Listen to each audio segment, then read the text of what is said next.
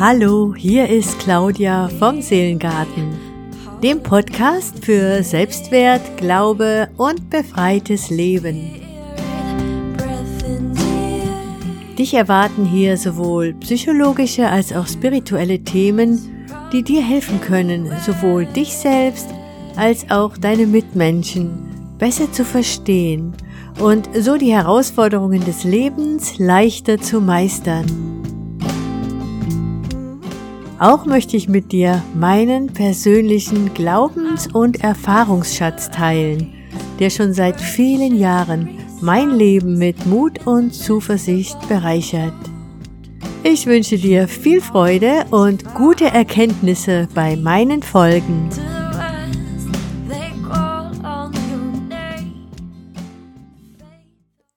Es gibt so wunderbare, schlagfertige und souveräne Sätze und Formulierungen, die unser Leben und die Kommunikation unglaublich erleichtern können.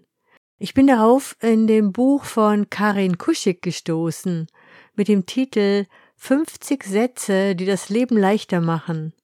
Und ich finde diese teilweise so genial, dass ich sie dir unbedingt vorstellen möchte. Im richtigen Moment mit der richtigen Einstellung angewendet, dürften diese nicht nur eine enorme Wirkung haben, sondern auch noch richtig Spaß machen, weil die Reaktion unserer Mitmenschen mitunter sehr überraschend sein wird. Somit werde ich immer mal wieder einen dieser Sätze hier im Podcast vorstellen.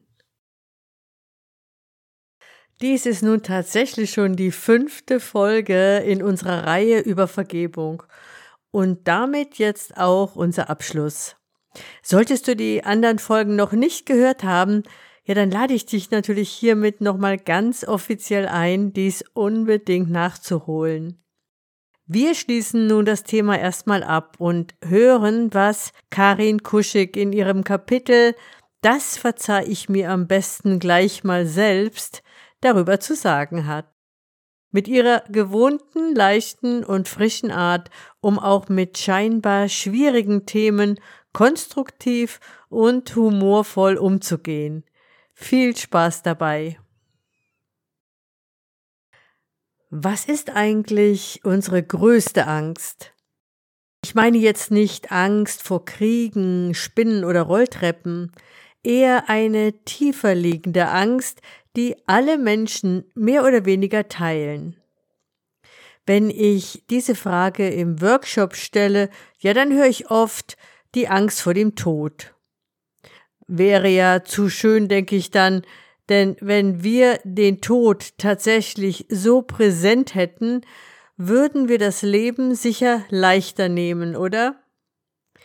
Angst vor dem Tod nennen Psychologen jedenfalls nicht an dieser Stelle. Auf den ersten Plätzen liegen stattdessen zwei Themen aus dem zwischenmenschlichen Bereich. Die Angst zu versagen und die Angst, nicht geliebt zu werden. Kein Wunder, dass unser System bei öffentlichen Auftritten so verlässlich kollabiert. Wieso wir Herzklopfen haben, absagen wollen, wach liegen wieso einige rote Flecken kriegen und anderen die Stimme wegbleibt, nur weil sie eine Rede halten sollen. Wenn unsere Hauptängste Zurückweisung und Versagen heißen, dann ist es doch nur logisch, dass der Körper Lampenfieber erfindet. Denn auf der Bühne erleben wir diese beiden Ängste dummerweise sogar im Doppelpack. Das erklärt dann auch, wieso in diesen Momenten sogar sehr selbstbewusste Charaktere eine kleine Instanz in sich flüstern hören. Gleich fliegt es auf. Du hast es nicht drauf und jeder kann es sehen. Dann war's das für dich. Umso erstaunlicher fand ich die Begegnung mit einer versierten Therapeutin in Berlin muss so 2007 gewesen sein. Ich hatte damals eine Ausbildung in energetische Psychologie begonnen und ein paar Stunden versäumt. Die wollte ich nun per Einzelunterricht in ihrer Praxis nachholen. Die Frau muss weit über 70 gewesen sein, und auch in dieser Methode wurde sie mir als äußerst sattelfest empfohlen. Das klang natürlich vielversprechend. Und weil es sinnvoller ist, die Technik direkt anhand eines Problems zu lernen, wollte sie wissen, ob es irgendetwas gibt, das ich gern loswerden möchte. Spritzenphobie. Das kam prompt. Perfekt befand sie. Denn je klarer die Angst, desto wahrscheinlicher der schnelle Erfolg. Sehr schön.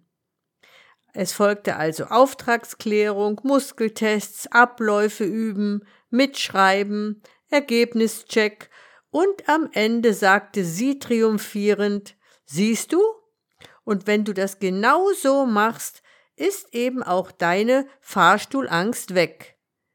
Ähm, wie meinen? Ich war verwirrt. Wieso jetzt Fahrstuhl?